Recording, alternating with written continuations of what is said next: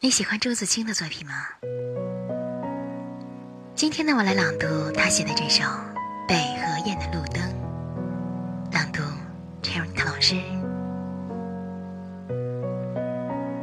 用密密的毡儿遮住了白日里繁华灿烂，悄默声的河沿上满铺着寂寞和黑暗，只剩城墙上一行半明半，还在闪闪烁烁的乱颤。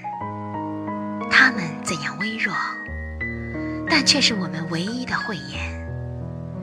它们帮助我们了解自然。让我们看出前途坦坦。他们是好朋友，给我们希望和慰安。祝福你，灯光们，愿你们永久而无限。